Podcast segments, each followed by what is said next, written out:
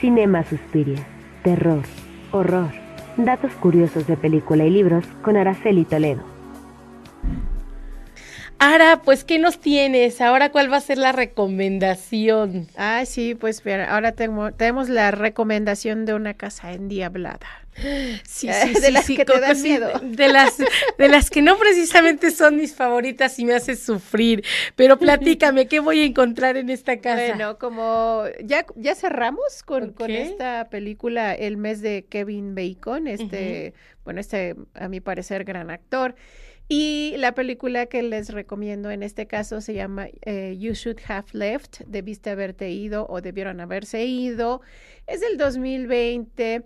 Entonces aquí se nos muestra en imágenes eh, de entrada una relación marital complicada de un hombre maduro, un hombre mayor, y una y su esposa que es eh, varios años más joven que, que él, ¿no? Entonces, em, como están atravesando por unos bachecitos en su relación y aparte él tiene un secreto que al final se revelará, pues deciden irse eh, a algún lugar. Me parece que es por Escocia, se van con su niña y rentan esta casa, ¿no? Misteriosamente la esposa eh, encuentra esta casa, la renta y empiezan a pasar una serie de eventos conforme avanzan los días en algún punto los problemas que existen entre la pareja, por supuesto que explotan como Oye Express y al mismo tiempo también se llega al punto álgido de lo sobrenatural. Y voy a spoiler ahí tantitito nomás. Nada más para que nos quede el Nada más para que les quede la espinita y las ah. ganas de verla este fin de semana. Y es que resulta que pues es una casa extraña porque eh, los pasadizos, la construcción, las luces que se pueden observar ahí son extrañas, las medidas que no cuadran, es ahí donde el personaje que interpreta Kevin Bacon se va a dar cuenta de que algo es sumamente extraño, pero bueno, resulta que es una casa, dicen, construida por el mismísimo diablo. Y eh, el diablo pues tiene un cometido, eh, al llevar esa familia. O sea, no es gratuito que haya eso esa familia y esto tiene relación con ese secreto que guarda. No es una casualidad, este hombre. no es una casualidad. Exactamente. Entonces, esta película de pronto nos recuerda uno de los clásicos temas del cine de este género. En primer lugar, es la casa embrujada, endiablada, encantada, etcétera.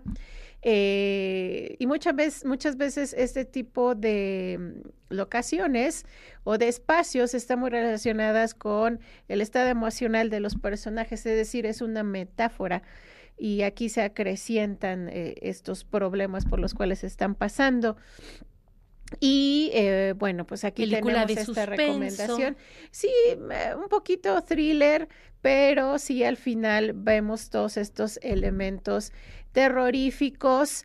Y pues ya no voy a decirles cómo termina para que se animen a verla. La pueden ver en Amazon. Hay que pagar una pequeña cantidad. Lamentablemente no es de las que aparecen ahí libre, pero ustedes pueden verla. Pero está em, recomendada. Está, recomendable. O sea, yo le doy un 7.